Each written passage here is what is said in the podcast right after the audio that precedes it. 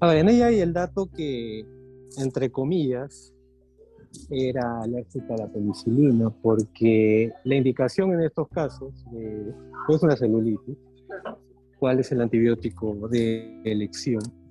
O sea, a no ser que la paciente sea Una, sol- una sola palabra. ¿Cuál es el antibiótico de elección en celulitis? Porque si es severo, vemos que ampliamente, o sea, por ejemplo, si la paciente viene hipotensa, con síntomas de sepsis, es otra cobertura, a no ser a No. que se tiene es- Son las mismas, son dos alternativas nada más. Una es ya, si quieres diferenciarlo, para estables y otra para inestables. Ya, para pacientes estables, o sea, es penicilina. ¿Penicilina qué? Eh, si, si, si tolera la viola, puede ser este, penicilina V. Y si no está estable, Penicilina G puede ser. penicilina G, clindamicina. Exacto. No, pues a ver, le digo una. Tienen que escoger. Ah, penicilina. ¿Penicilina qué? Penicilina. ¿Benzatínica? Sí. Sí. Intramuscular. Ya. Alonso, una sola palabra, obviamente la pregunta es puntual, ¿no? ¿Qué antibiótico es de elección en una celulitis? Vicente ha dicho es diferente estable e inestable, de acuerdo. Entonces, para paciente estable, Bueno, bueno, ya, bueno, si refiere, no, a ver, a ver, acostúmbrense, acostúmbrense a no palabrear. En las ciencias, aunque no quieran aceptarlo, son científicos en mayor o menor grado, aunque no se la crean todavía, pero tienen que ser eh, exactos. ¿no? Y ustedes palabrean, en primer lugar, dan signos de que no están seguros de lo que dicen, y eso es muy malo. Obviamente están en formación y obviamente van a no estar seguros en muchas cosas. Ahora, tampoco obviamente den una falsa seguridad mintiendo, ¿no? porque hay gente que desarrolla eso, ¿no? te dice las cosas, se las convence y te quiere convencer y todo lo que te dice está equivocado. ¿no? no, tampoco, ¿no? ¿Por qué? Porque no saben decir no sé, inventan. Pero mientras más palabras dice alguien, es porque o no está seguro o no sabe la respuesta. Y a veces tienes que lanzar. Si te equivocas, todavía tienes la oportunidad de que va a haber alguien que te va a corregir. Pero si sigues con esa equivocación, cuando tengas tu título, cuando ya tengas tu título especialista, cuando trabajes, ya no va a haber acá. Vas a seguir diciendo ese error. Y quizá tú te la hayas creído, ¿no? pero vas a producir daño. Ok, entonces dijiste amoxicilina. Y para un paciente inestable, Es que. es que, ya, anulado. Shirley, estamos preguntando ahorita teoría. La pregunta puntual es, ¿qué antibiótico es de elección en un paciente con celulitis? Obviamente infecciosa. ¿no? Celulitis, el caso de la paciente. Y Vicente dijo, es cierto, agregar la, variable estable, inestable. Entonces, tu respuesta es oxacilina, que es un antibiótico vía Oxacilina no es oral. Oxacilina es parenteral endovenosa. Repito la pregunta. Para la paciente estable con sería oxigenia endovenosa. Oxacilina endovenosa para paciente inestable. inestable ya. Y para paciente estable, amoxicilina. Heidi, ¿tú qué dices? La figura de la. Pero yo creo que podríamos ir por esa. Por eso te digo, estable e inestable. Teóricamente, asumiendo tu respuesta, estable sería oral. Entonces, dices diclofenac, es bioral. Y para un paciente inestable, ¿de eso? ¿Qué antibiótico? ¿Ah? Oxacilina, ya. A ver, es cierto, teóricamente, o bueno, la oxacilina y el glose son penicilinas. ¿no? Pero es cierto que la penicilina B existe, que la penicilina benzatínica existe, que existe penicilina endovenosa también. Es cierto que la penicilina benzatínica es intramuscular, pero la indicación solo quedan creo que dos nada más, ¿no? de penicilina benzatínica. porque es un antibiótico de depósito, por eso se da intramuscular.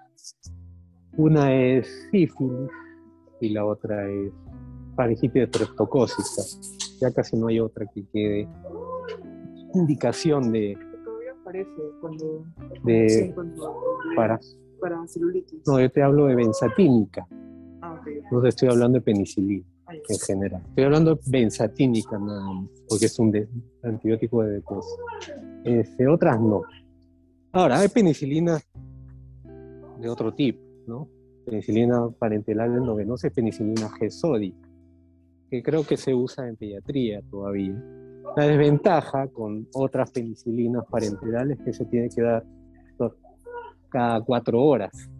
Entonces, por un lado es más caro y por otro lado eh, hay menos compliance, ¿no? Es más fácil que uno deje de dar dosis si son muchas a que si son pocas. Ojo, y eso que estamos hablando de administración parenteral que no depende del paciente. ¿no? También ocurre. Por X razones, que si tú indicas un antibiótico cada seis horas o un medicamento cada seis horas, alguna dosis por ahí se pierde. Si la dejas una vez al día, es menos riesgoso, menos probable. Y es más dosis, ¿no? Porque no solo es cada cuatro horas, sino que tienes que dar hasta dos gramos o cuatro gramos, dependiendo de la severidad. Entonces, teóricamente, es cierto, pero en la práctica ya no se usa. Igual la penicilina V, que es oral, teóricamente se puede usar, pero ahí hay otro punto, ¿no? Igual se da cada seis horas o cada cuatro horas, pero el problema es que no hay genérico. ¿Por qué no hay genérico? Porque no se usa, pues, ¿no? nunca se usaba. La mayoría de médicos saltan de frente a, o saltaban de frente a ceftriaxona para todas las infecciones, aún para estas. Y ojo, a ella yo la encontré tratándose con ceftriaxona. Tiene sentido, ¿no? No tiene sentido indicar ceftriaxona en una celulitis. Por no saber, ¿no? Que, primero que bacterias o producen una infección X. La única infección que la mayoría trata a ciegas es, entre comillas, infección urinaria. Y el problema es que- muchas enfermedades la tratan como infección urinaria, no siendo una infección urinaria. Entonces se quedan con.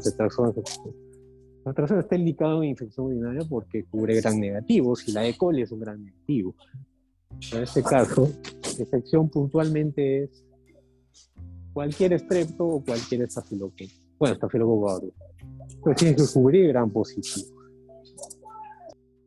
Entonces, pero como ya han escuchado de tres versiones, el antibiótico indicado y la cual nuevamente tienes que juntar no solamente teoría, sino también práctica de toda tu, tu antibiograma, no solamente tienes que elegir el que es sensible, sino el que existe en tu lugar de donde estás trabajando.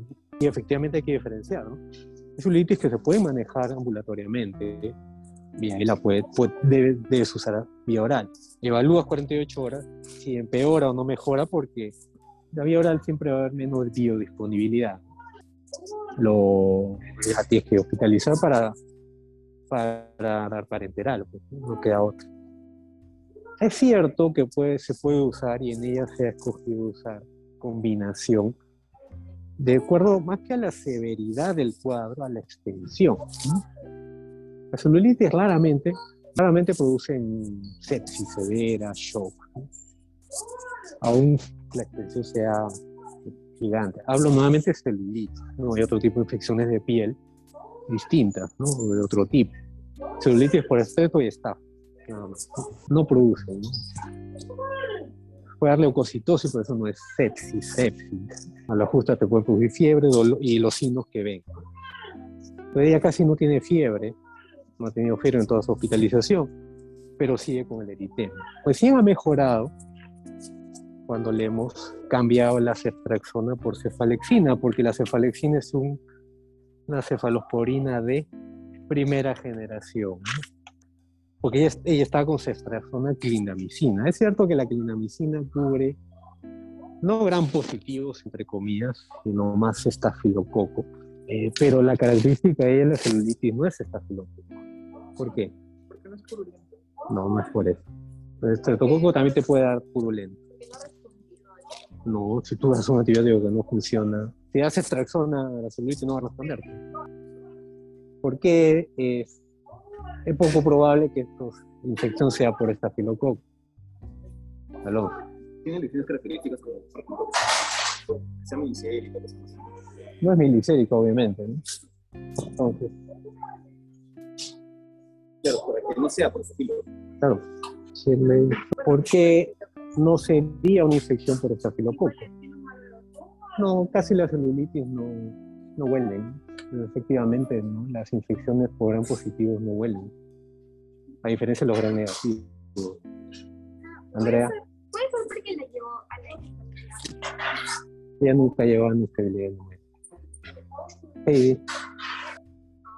Siempre una enfermedad, ¿no? Cutánea, obviamente la respuesta está en- allí. ¿no? Pero obviamente eso lo tiene que tener de base. No necesariamente haber visto más de 500 celulitis, o ya más de 200 celulitis que yo habré visto, ¿no? quizás. Con un par nomás, quizás la teoría ya determina. Se refiere a los bordes. Bueno, podría ser eso. ¿Qué quiere decir? O sea, es que estreptococcus suele tener bordes más demarcados y todo eso. Ah, ok, pero efectivamente, pero la pregunta fue al revés, ¿no? Claro, es que Como la pregunta ha sido, y a veces también es válida, negativa, ¿no? Claro. Entonces, y hacia estafilococo. O sea, tú no puedes, y a veces hay gente que lo hace, decir que esto no es esto porque tiene otra cosa. Pero efectivamente puede haber mezcla, ¿no? Puede haber dos gérmenes también. No es lo más frecuente y nunca lo vamos a saber. Porque no, se, no, no es factible tomar cultivos en una celulitis. que Entonces, bueno, les cambio la pregunta. ¿Qué no tiene la paciente que sugeriría una infección por estafilococo aureus? Es característico. Alguien, ¿no? Eso es teoría, ni siquiera es. Obviamente ya, si lo ves, este, ya se te queda.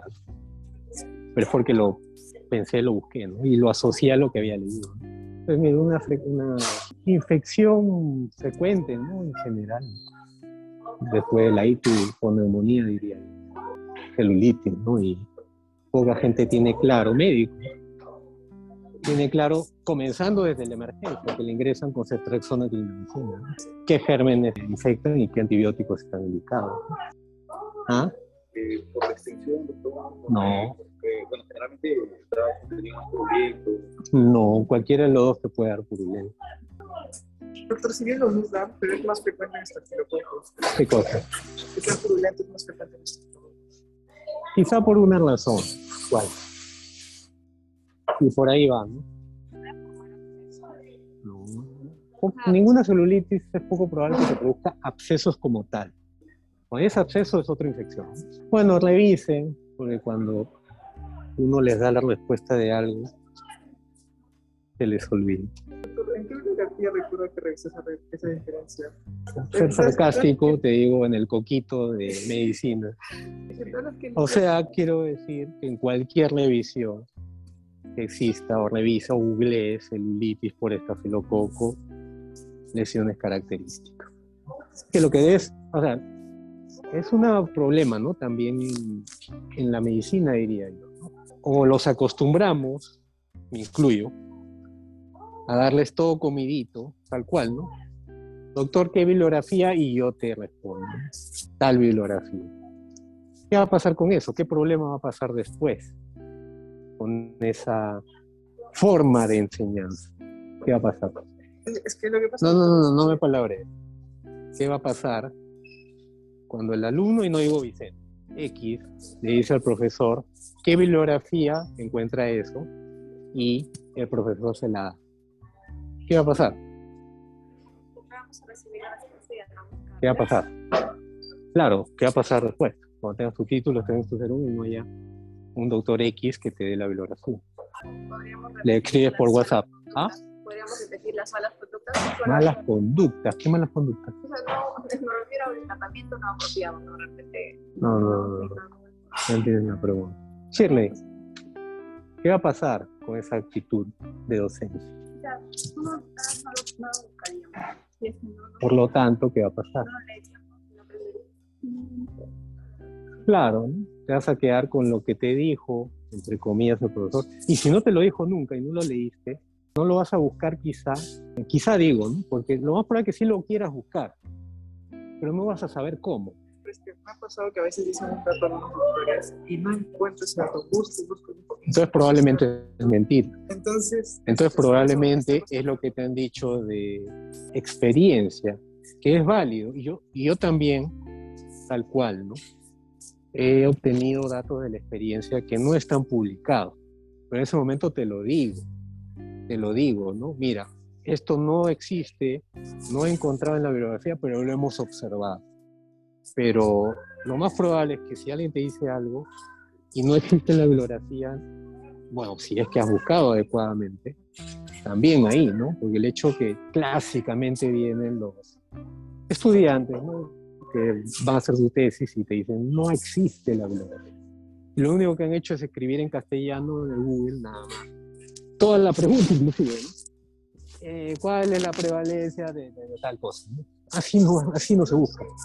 Pero si la búsqueda ha sido adecuada y no encuentras información es porque ese dato es empírico. Entonces hay que tomarlo con pinzas. No debe ser un axioma, no debe ser una ley.